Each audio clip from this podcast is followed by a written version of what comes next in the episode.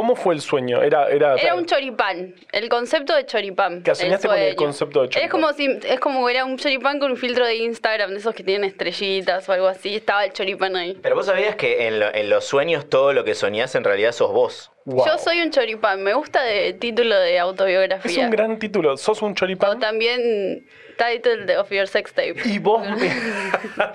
Soy, soy, soy un choripán. Que- choripán. soy tu choripán.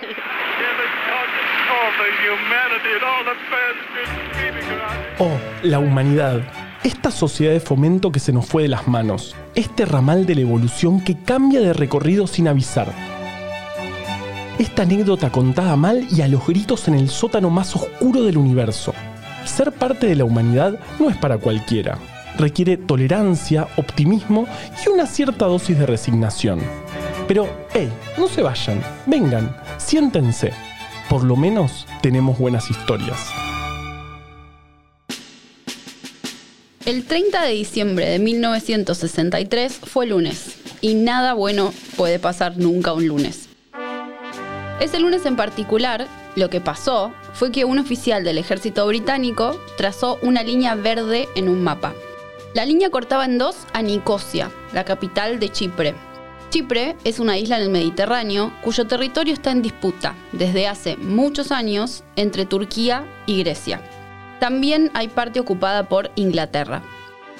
La situación se parece un poco a la de Berlín posterior a la Guerra Fría, pero el caso de Chipre tiene un condimento especial, porque en la actualidad la división que hizo el oficial británico sigue vigente. Para pasar de un lado al otro de la ciudad de Nicosia se necesita un permiso, llevar pasaporte y atravesar por una zona neutral que controla la ONU. Durante todos estos años hubo varios conflictos armados alrededor de esta puja entre Grecia y Turquía. Conflictos que dejaron más de 2.000 desaparecidos. Tranqui, ¿así vamos a empezar la temporada? No, vamos a empezarla hablando de un árbol. Un árbol y un señor griego llamado Xenofón Calis, que vive en Chipre y camina por sus playas de arena blanca y aguas turquesas todos los días. Y nosotros estamos grabando esto desde Villurquiza. Pero Xenofón, además de disfrutar el paisaje, tiene una tarea, buscar desaparecidos. Por eso, cuando camina, anda con ojo atento. Así fue como un día vio lo que vio, una abertura en la tierra que daba a una cueva subterránea. Dentro de la cueva, en el punto exacto donde se filtraba la luz del sol, crecía una higuera. Esta es una tierra de rocas. Allí no crecen árboles de higos. le contó Xenofón a la BBC más tarde. Así que dio aviso y las autoridades empezaron a excavar. Lo que encontraron, además de una hermosa higuera, fueron los cuerpos de tres personas desaparecidas hacía 32 años, durante la operación turca llamada Atila, cuando Turquía invadió la isla en el año 1974 y se asentó en la parte norte. Según se pudo saber por el testimonio de Munur Erguner, su hermano Ahmet era miembro de la organización turca de resistencia. Justamente el 10 de junio de 1974, Ahmet fue visto por última vez junto a algunos compañeros. Manur denunció que su hermano y quienes estaban con él habían sido llevados por los griegos a una cueva que luego fue dinamitada. Al parecer, fue la dinamita la que abrió un orificio vertical en la cueva, permitiendo la entrada del sol. Pero la hermana de Ahmet contó algo más. El día que Ahmet se fue de su casa, antes de salir y ser visto por última vez, había comido un higo. Temporada 2, episodio 1. Las ánimas rayadas. Hay controversia respecto a si ese higo que Ahmed comió es efectivamente el que luego se convirtió en higuera o si se trata de una casualidad. Tanto la familia de Ahmed como la de Xenofón están convencidos de que sí. Algunos expertos opinan que no puede ser. De cualquier modo, el caso es hermoso porque ilustra algo que, como humanidad, venimos haciendo desde hace muchísimos años. Comer higos y dinamitar personas. Sí, pero me refiero a leer a los muertos. Porque esta es la historia de Alexander, médico, probablemente uno de los mejores lectores de muertos que haya existido. Alexander nació el 17 de agosto de 1843. Pero para contar su historia hay que empezar un poquito antes. ¿Un poquito? Un montón. Según la literatura, también conocida como lo que encontré en Internet, los registros más tempranos de lo que hoy conocemos como ciencias forenses podrían datar desde el Imperio Romano, aunque lo más citado como origen real de estas ciencias es un libro chino del siglo XIII llamado Si Yuan Lu, algo así como Instrucciones a los forenses. Claro que hay que sospechar de este nombre porque en aquel entonces los forenses no existían, y para llegar a mí la palabra ya pasó por dos traducciones, del chino al inglés y del inglés al español. De cualquier modo, lo importante es que el libro daba instrucciones sobre cómo investigar los casos de muertes sospechosas. Tenía muchos detalles acerca de cómo estudiar cuidadosamente las heridas que aparecían en los cadáveres y cuáles eran las armas que podrían haber infligido. También tenía cosas como, cito textual, todas las víctimas masculinas de ahogo accidental flotan boca abajo, mientras que las femeninas flotan boca arriba. Digamos que muy rigurosa la información no era, pero qué lindo el folclore local. En realidad tiene que ver con el tamaño de las extremidades. Cuanto más pequeñas sean las extremidades, más probable es que un cadáver flote boca arriba, porque las extremidades cuelgan hacia adelante y cuanto más largas son, más resistencia ofrecen a la rotación.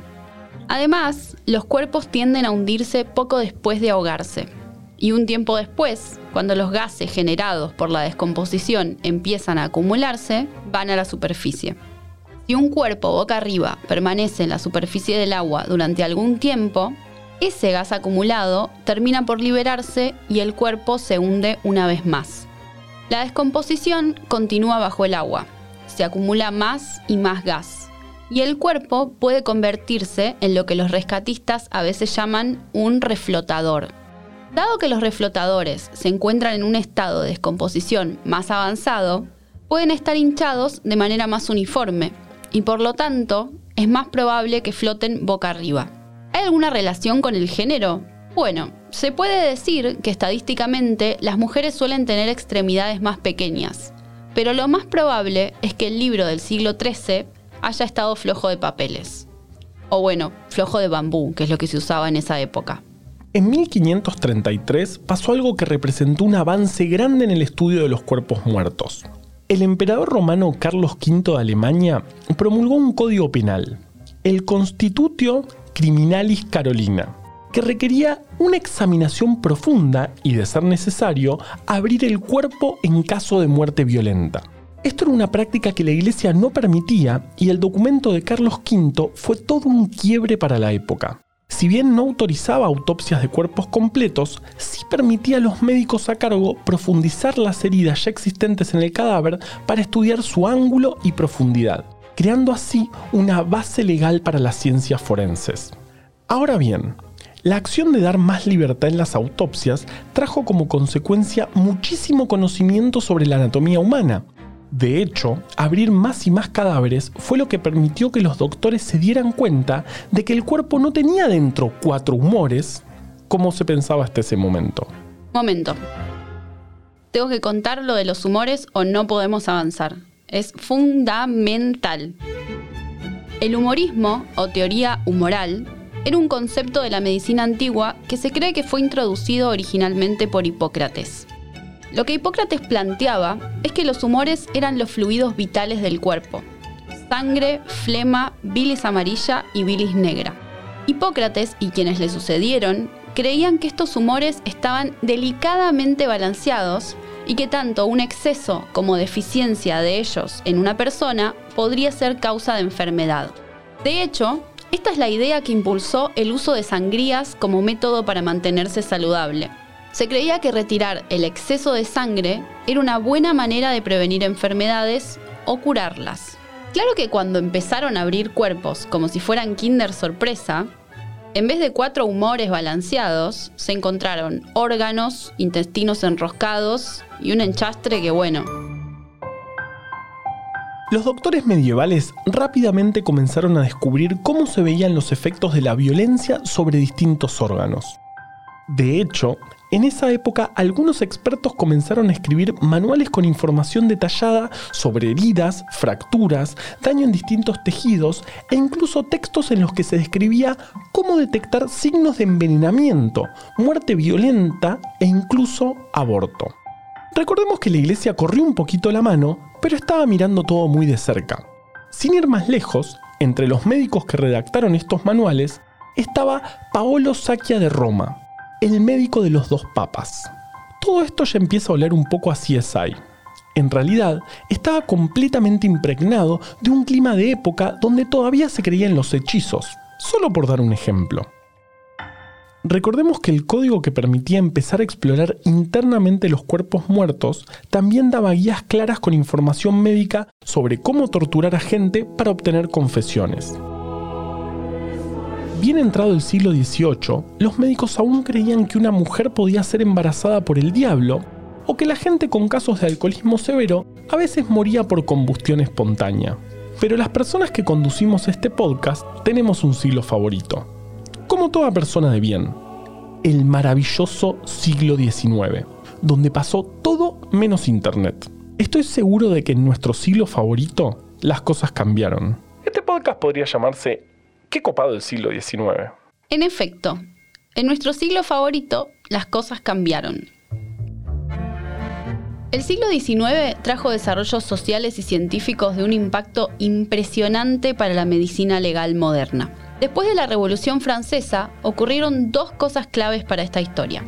Primero, el control de los hospitales franceses pasó de manos de la Iglesia a manos del Estado, Muchos más cuerpos, entonces, comenzaron a estar disponibles para las autopsias. De hecho, muchos decapitados en la guillotina fueron sujetos de disecciones. Por otro lado, en el mundo, los métodos de tortura para obtener información comenzaban a desaparecer. Bueno, no del todo, pero más que antes. Esto forzó a los investigadores a empezar a usar otros métodos, como el análisis de evidencias, para resolver crímenes. La química comenzaba a desarrollarse y consolidarse como una ciencia. Por ejemplo, empezó a ser posible usar tests de laboratorio para identificar venenos como el arsénico, que antes era indetectable ya que no tenía ni gusto ni olor y producía síntomas idénticos a los del cólera. El uso de microscopios para el estudio de tejidos y el estudio espectroscópico de la sangre comenzaron a hacerse rutina. La bacteriología de Pasteur y Koch permitió a los médicos comenzar a entender el proceso de putrefacción y los cambios que suceden en un cadáver a lo largo del tiempo. Pucha, qué lindo el siglo XIX. Claro que los avances científicos iban mucho más rápido que su propia puesta en práctica. Y esto llevó a que hubiera más de un caso de mala interpretación de la evidencia. Por ejemplo, el caso de Pauline Drouot. La mañana de Pascua de 1887, vecinos de Pauline escucharon gritos provenientes de su casa. Era la misma Pauline que lloraba desconsolada junto a los cadáveres de su cuñado y su marido. Cuando los encontraron, ella parecía un poco mareada y sonrojada, como si estuviera borracha.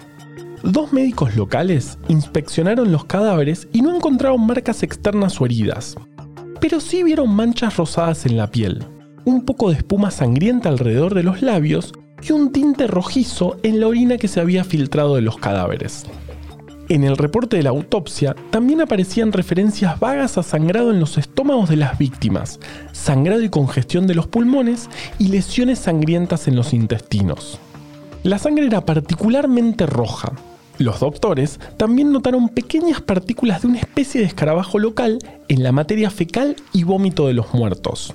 Bueno, ¿la morbosa no era yo? Por aquel entonces circulaban historias acerca de cómo se podía producir veneno a partir de cuerpos de un tipo de escarabajo específico llamado mosca española. Los investigadores nunca habían entrado en contacto con el veneno ni les había tocado estudiar víctimas de este tipo de envenenamiento. O sea, que no habían tenido la posibilidad de aislarlo de sus tejidos para estudiarlo en profundidad. Pero basándose en los signos observados y el hecho de que previamente Pauline había encontrado a su marido con otra mujer en la cama, decidieron declarar el caso como muerte por envenenamiento. Luego de un breve juicio, Pauline fue sentenciada a prisión perpetua. El caso podría haber quedado ahí, Pero un año más tarde, otra pareja se mudó a la misma casa donde vivían Pauline y su marido. Y ambos murieron. Luego de eso, otra pareja se mudó al mismo lugar. Me imagino que quien les vendió la casa no les comentó de todo esto. Y ambos se enfermaron gravemente. Esta vez, los habitantes sobrevivieron, pero encontraron a su gato muerto en el sótano. Cuando escuchó sobre estas muertes, el abogado de Pauline pidió un nuevo juicio que fue consentido por la corte y asignó un panel de tres expertos médicos para revisar el caso. En una nueva inspección, los expertos notaron que al lado de la propiedad había un horno de cal, o calera, y que en ciertas condiciones climáticas los vapores que se desprendían podían inundar la residencia. Mirando el reporte de la autopsia, encontraron que la mayoría de las observaciones eran consistentes con la exposición al monóxido de carbono, algo que, además, era bastante frecuente en la época dada la mala ventilación de los espacios. El gas incoloro e inodoro que es emitido como producto de la combustión se une a la hemoglobina de la sangre más rápido que el oxígeno. Entonces, la víctima se sofoca porque el monóxido de carbono desplaza al oxígeno, y como resultado, la hemoglobina se pone de un rojo especialmente fuerte. Algo que se había observado en la autopsia. Además, los órganos internos se hinchan y se ponen sangrientos. El gas priva al cerebro de oxígeno, lo que hace que las víctimas se sientan mareadas, en un estado parecido a la borrachera, que es casualmente como se encontraba Pauline en el momento que la encontraron llorando en su casa. Finalmente, Pauline fue liberada luego de estar nueve años presa por un delito que no había cometido. La indemnizaron con 40.000 francos. Y acá sí, por fin, es cuando entra nuestro protagonista, Alexandre Lacasagne. Porque Lacasagne era uno de esos nuevos forenses que quería introducir en la disciplina todos los avances científicos que estaban sucediendo que en rigor se venían sucediendo desde hacía siglos, en Occidente al menos desde el decreto de Carlos V. La Casagne dedicó su carrera a modernizar el estudio de las ciencias forenses. Primero escribió una tesis sobre la putrefacción. Después viajó a Algeria, donde fue asignado como médico de una brigada disciplinaria, que eran unas unidades especiales que no iban al frente de batalla y donde la Casagne pudo estar más o menos tranquilo. Allí encontró un tema de interés, los tatuajes. La mayoría de los pacientes que trataba tenía tatuajes con lo que él consideraba, en ese entonces, imágenes exóticas. Juana de Arco, corazones con cuchillos clavados, dos manos agarradas y una flor saliendo entre ellas, son solo algunas de las cosas que documentó. La Casagne se convenció de que los tatuajes revelaban información sobre la subcultura criminal y desarrolló técnicas para transferir los motivos de los tatuajes a papel y categorizarlos acorde al simbolismo y lugar del cuerpo donde estaban. Al final de su servicio militar, la Casagne había categorizado unos 2.000 tatuajes de cientos de soldados. Cuando presentó su trabajo en una convención internacional de antropólogos, la revista Science lo describió como uno de los papers antropológicos más entretenidos e instructivos que ha aparecido en mucho tiempo. ¿Qué diría su tesis hoy en día viendo que lo más tatuado en el mundo son personajes de Disney? ¿Vos estás seguro de lo que estás diciendo? Sí, bueno, al menos según un análisis de hashtags de Instagram que hizo la revista Attractions, que es la fuente más fiable que encontré, primero vienen personajes de Disney, después de Nintendo y recién tercero viene el logo de Harley Davidson, porque hay subculturas criminales más grandes que otras, ¿viste? Oh boy. La carrera de la Casagne siguió creciendo. Escribió un libro sobre salud y uno en que resumía las bases del naciente campo de la medicina legal. Mientras tanto, seguía construyendo una reputación y trabajando en escenas del crimen, aplicando los métodos desarrollados por él mismo y por su equipo de estudiantes. En 1881 le llegó la oportunidad de su vida. Alexandre, junto con sus ideas de avanzada, fue nombrado presidente del Instituto de Medicina Legal de la Universidad de Lyon. En ese entonces la educación forense era completamente teórica y Alexandre era partidario de exactamente lo contrario. Creía que lo que realmente necesitaban los estudiantes era experiencia práctica. De manera que, además de las clásicas clases de anatomía, derecho y fisiología de las heridas, agregó un componente práctico significativo a la currícula. La parte más importante del entrenamiento, y la más esperada por los estudiantes, involucraba asistir en 80 o más autopsias criminales que la Casagne y su equipo realizaban todos los años. Recordemos que Alexandre, además, se dedicaba a la resolución de crímenes individuales, por lo que estas autopsias, en las que aprovechaba para enseñar, eran casos reales que él debía resolver. El método era el siguiente. La Casagne y su jefe de laboratorio comenzaban por describir los hechos del caso, dónde y cuándo fue descubierto el cuerpo, cuál se creía que era la causa de muerte, entre otros detalles. Luego distribuía páginas de observación, gráficos y cuadros que explicaban los procedimientos que planeaban emplear en ese caso en particular. Diseñadas como una especie de diagrama de flujo, esas páginas detallaban los pasos que la Casagne, su jefe de laboratorio y sus estudiantes debían seguir para investigar cada posible causa de muerte con una serie de observaciones para ir chequeando a lo largo del procedimiento. La muerte deja una firma. Era una de sus frases de cabecera. Los alumnos de la Casagne aprendían y mucho. Podían distinguir entre una muerte pacífica y una muerte violenta, entre una muerte por accidente, suicidio o con intención criminal. Removiendo los pulmones de un niño y viendo si flotaban, podían aprender a determinar si el bebé había nacido muerto o había vivido lo suficiente para tomar su primera respiración. Aprendían que la presencia de líquido espumoso en las vías respiratorias indicaba ahogamiento, que arrugas alrededor del cuello indicaban que había sido ahorcado por una soga, que puntos de quiebre en lados opuestos de la laringe determinaban que la víctima había sido estrangulada con ambas manos. Bastaba una sola herida de puñalada para determinar la trayectoria del brazo que sostenía el cuchillo y el camino de la bala para deducir la locación del arma. Usaban reactivos químicos para identificar y distinguir manchas de sangre, semen, materia fecal y óxido, que muchas veces se confundía con sangre. Pero para hacer este tipo de pruebas se necesitaba infraestructura. Así que Alexandre armó uno de los institutos de criminología más avanzados de la época. En la planta baja estaba el anfiteatro donde se hacían las disecciones, con una mesa que rotaba en el centro y gradas semicirculares que podían acomodar hasta 100 observadores. Tan moderno era todo que tenían hasta un ascensor para transportar los cadáveres desde el sótano hacia el anfiteatro. En el piso de arriba funcionaba un museo de criminología muy importante para las actividades educativas, ya que servía como referencia. Ahí, en el museo, tanto estudiantes como profesores podían deambular por los pasillos y estudiar las características de una gran variedad de muertes, tanto accidentales como intencionales. Por ejemplo, dos vitrinas completas estaban dedicadas a todo lo que era cráneos con varios tipos de fracturas, rotos por muertes accidentales, suicidios y crímenes, incluyendo caídas desde alturas, golpes con objetos contundentes y balas, otra de las vitrinas contenía tubos con venenos, cajones llenos de preparados microscópicos de pelo humano y animal y telas teñidas con sangre, esperma y pus. También había una colección de varias sogas y cuerdas usadas en ahorcamientos. En vitrinas de vidrio y madera se exhibían varios esqueletos de criminales que habían sido guillotinados, entre miles de otras cosas, incluyendo, claro, la colección de miles de tatuajes de la Casagne. Pero tal vez la exhibición más importante de todo el museo constaba de la colección de partes de cuerpo recolectadas de escenas de crimen.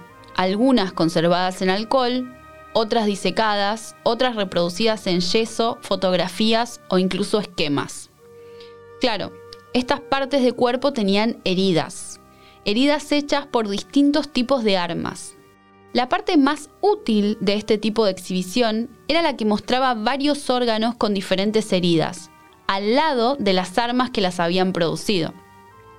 Revólveres y pistolas, pero también navajas, espadas, martillos, palas, hachas y todo tipo de armas más improvisadas. La Casagne creía fuertemente en el poder de la colaboración y no dudaba en consultar con colegas y expertos de las escuelas de la Universidad de Lyon de cirugía, anatomía, toxicología, por solo mencionar algunas. Y en muchos casos, cuando aparecía una herida de naturaleza misteriosa o dudosa, usaban cadáveres donados por el hospital como si fueran un lienzo en blanco para reproducir la herida con distintas armas y poder deducir qué arma efectivamente había infligido la herida en el cuerpo original. Por ejemplo, en un estudio, la Casagne y un colega recrearon el asesinato del revolucionario francés Jean-Paul Marat, que había sucedido muchísimo antes, en 1793. La historia decía que Jean-Paul Marat había recibido una puñalada por parte de Charlotte Corday mientras estaba sumergido en su bañera. Al parecer, a pesar de que Charlotte fue condenada y ejecutada, habían quedado algunas dudas respecto a la naturaleza de la herida fatal. Para poder reconstruir los momentos finales de Jean-Paul, el equipo de la Casagne consiguió un cadáver del mismo tamaño y con textura y lo colocó en una bañera, en la misma posición que estaba Marat. Luego, lo apuñalaron varias veces con un cuchillo de mesa en el mismo ángulo que constaba en los registros del médico que examinó el cadáver original. Cuando hicieron la autopsia del falso cadáver de Mará, encontraron que la asesina, que había sido educada en un convento y no tenía ningún tipo de antecedente de violencia, había sido extremadamente precisa y suertuda en su ataque. De hecho, les tomó bastantes intentos a los investigadores poder duplicar exactamente la herida, porque el cuchillo había pasado entre la primera y la segunda costilla de Mará, un espacio de un décimo de centímetro. Había cortado la aorta, pasado por debajo de la arteria pulmonar y entrado en la aurícula izquierda del corazón. Si hubiera sostenido el cuchillo en cualquier otro ángulo, las costillas o el esternón lo hubieran frenado o desviado. Por pericia o por suerte, Charlotte se hizo famosa. Cuando la ejecutaron, le hicieron ponerse una toga roja, que era lo que se les colocaba a los traidores condenados por asesinar a un representante de la República. La guillotinaron bajo la lluvia, y hay quienes dicen que su cráneo pasó de mano en mano a lo largo de los años.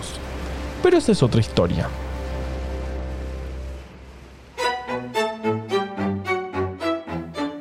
Casagne dirigió 225 tesis de estudiantes en total. Todos los trabajos de investigación de sus estudiantes los publicó en una colección llamada Trabajos del Laboratorio de Medicina Legal de Lyon. Y si una tesis era especialmente promisoria, Alexandra y sus colegas la convertían en una tabla de observación similar a las que se usaban en clase y la publicaban en la revista Archivos de Antropología Criminal. Los Archivos de la Antropología Criminal era la revista que la Casagne fundó y dirigió durante 29 años, en la que se publicaban sus descubrimientos, los de sus estudiantes y de colegas de distintas partes del mundo. En sus páginas, los expertos discutían los nuevos desarrollos del campo, análisis de la escena del crimen, psicología criminal, la pena de muerte, la definición de locura y también se publicaban varios reportes prácticos en los que la Casagne y sus colegas describían cómo aplicaron las últimas técnicas forenses en casos como el caso Zodur. Piezas de un señor encontradas cerca de un pueblo. El caso Padre Berard. Jura acusado de perversión sexual o el caso Montmartre. Una mujer que encontraron colgada y apuñalada en la garganta. También había artículos sobre casos famosos, como Jack el Destripador, o el artículo que escribió un experto en homosexualidad sobre el juicio y encarcelamiento de Oscar Wilde. En dos ocasiones se publicaron reseñas sobre historias recientemente publicadas por Sherlock Holmes. El veredicto, procedimientos fascinantes, pero ¿por qué Holmes nunca hacía una autopsia? Sin embargo, uno de los ejemplos más interesantes de los métodos que desarrolló la Casagne es el de la balística.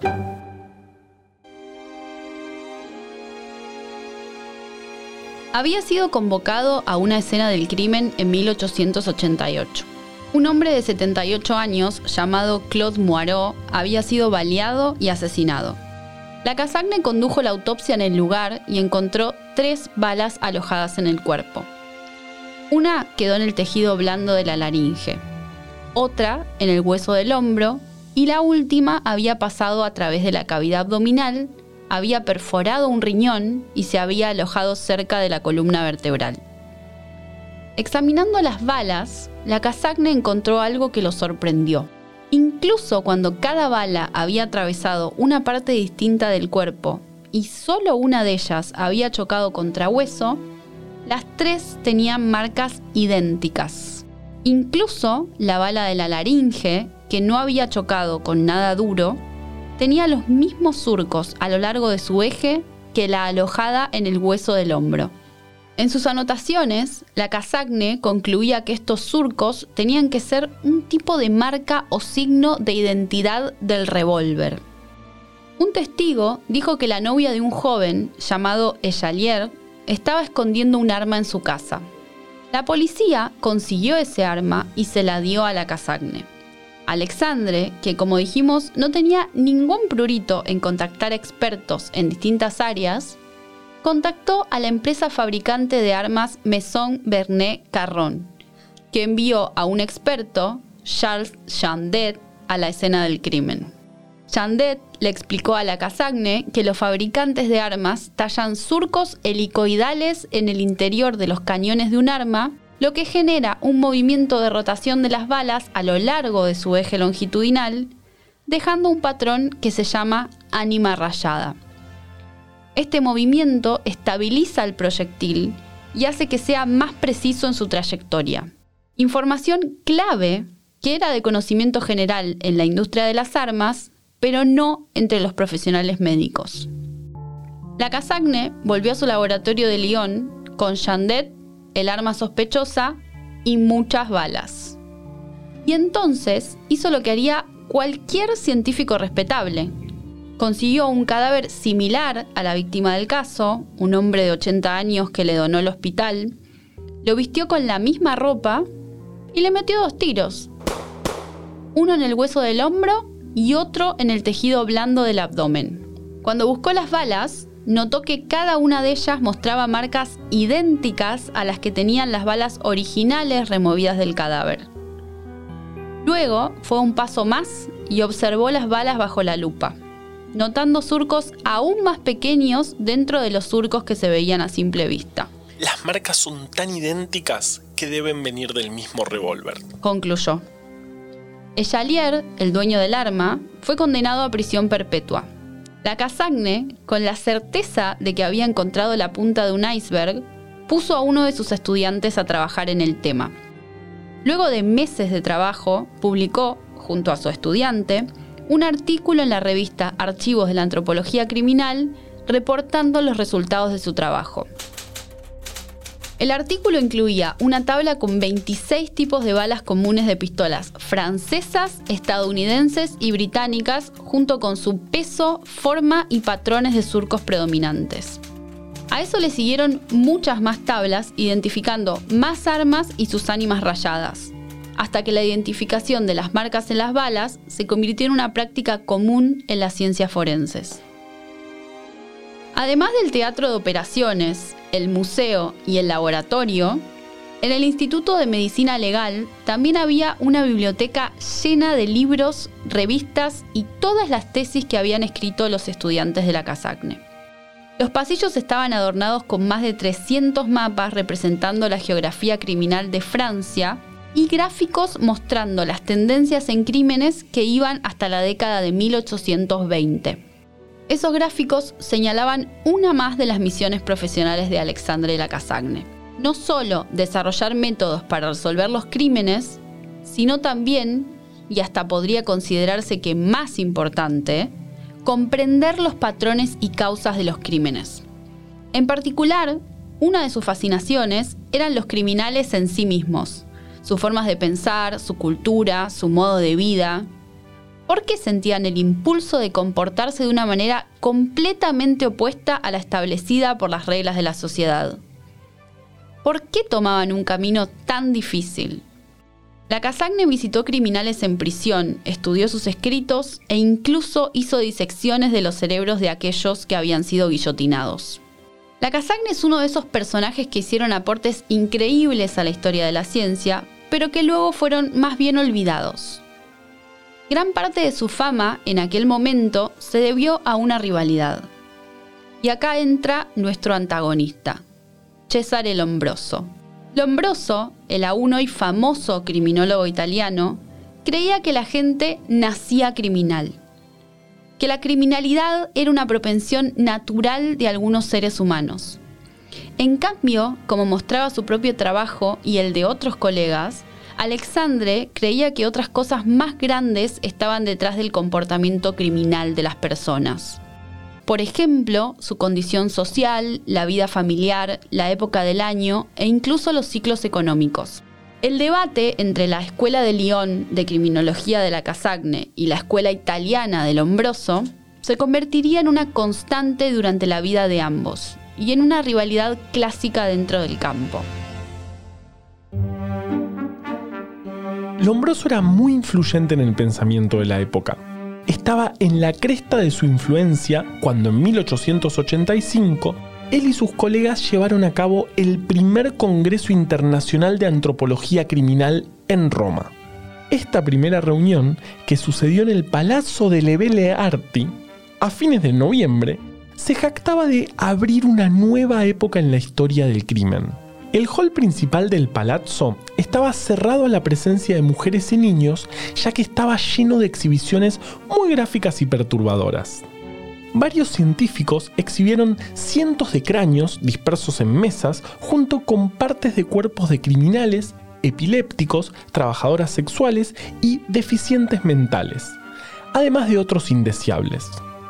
Los investigadores mostraban cerebros conservados en alcohol o modelados en yeso, incluso usando un proceso muy moderno para la época, conservados en gelatina para poder cortarlos en finas láminas y observarlos al microscopio. Lombroso, por su parte, llevó una exhibición grandilocuente. 70 cráneos de criminales italianos, 30 cráneos de epilépticos y el esqueleto completo de un ladrón que mostraba una cabeza más pequeña de lo normal unida a un cuerpo de tamaño grande. Llevó también moldes de yesos de las cabezas de dos criminales, 300 fotos de epilépticos, otras 300 fotos de criminales alemanes, 24 dibujos en tamaño real de criminales, muestras de caligrafía y algunas muestras de tatuajes. Todo para probar su punto, que la criminalidad tenía un sustrato completamente físico. La Casagne no llevó ni un solo esqueleto, ni siquiera un cráneo, lo único que llevó fueron 26 mapas y gráficos que tenían un código de color para mostrar el nivel de crimen en distintas partes de Francia. Si habían sido cometidos contra gente o contra propiedad, y su correlación con la estación del año en que habían ocurrido, consumo de alcohol promedio de la zona y el precio de los granos. Con eso le bastó para mostrar su punto, que el crimen no es un fenómeno biológico, sino social. Mientras que se desarrollaba la conferencia, como no podía ser de otra manera, las tensiones empezaron a crecer.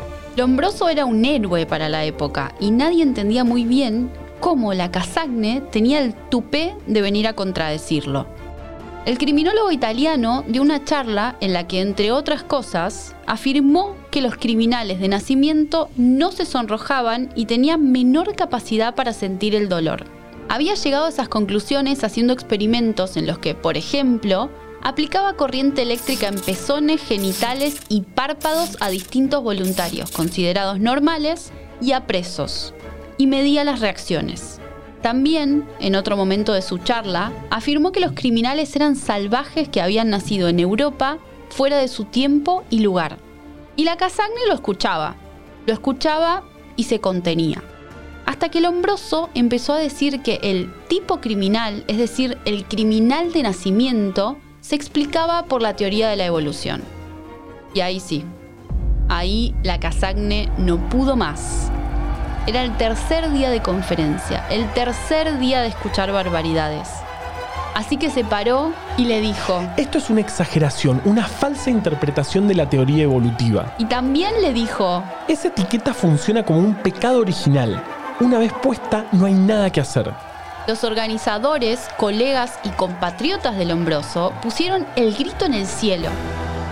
Le dijeron a la Casagne que el tipo criminal era un hecho comprobado por la ciencia y que al desafiar al Lombroso estaba insultando también a la Escuela de Antropología Criminal Italiana, anfitriones de la conferencia. Así que la Casagne puso paños fríos. les respondió que Lamento que mis palabras hayan sido malinterpretadas. No quise atacar a un hombre con quien tengo el mayor de los respetos, pero es claro que para mí, aunque algunos factores biológicos pueden existir, los sociales tienen preponderancia. Y acerca de haber insultado a la escuela de antropología, bueno, sobre eso dijo que Las escuelas no existen, solo existe la verdad.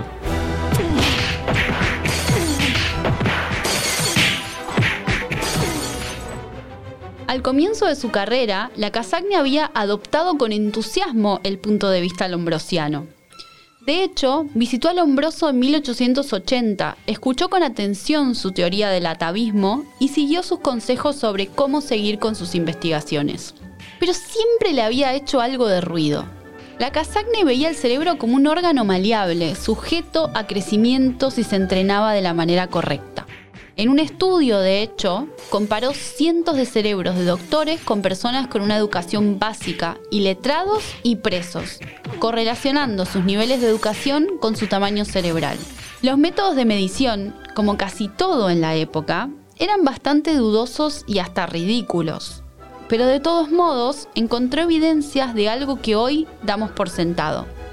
El volumen del cerebro nada tiene que ver con la inteligencia de una persona. Ese trabajo alimentó aún más su creciente idea de que la fisiología no dictamina el destino de una persona. Exactamente lo contrario al pensamiento de quien en su momento fuera un mentor para él. Con el pasar de los años y luego de conducir muchísimas autopsias, entrevistar muchísimos criminales y estudiar las condiciones de los casos, la Casagne terminó por ver el desarrollo de un criminal como un proceso multifactorial. Dicho de otro modo, alguien puede tener un carácter que tienda a la criminalidad, pero esa tendencia solo florecerá bajo determinadas condiciones. Como un higo digerido en el fondo de una cueva dinamitada al que le entra el sol por una endija. No importa al final del día si alguien lo llevaba adentro. Hace falta una historia para hacerlo crecer.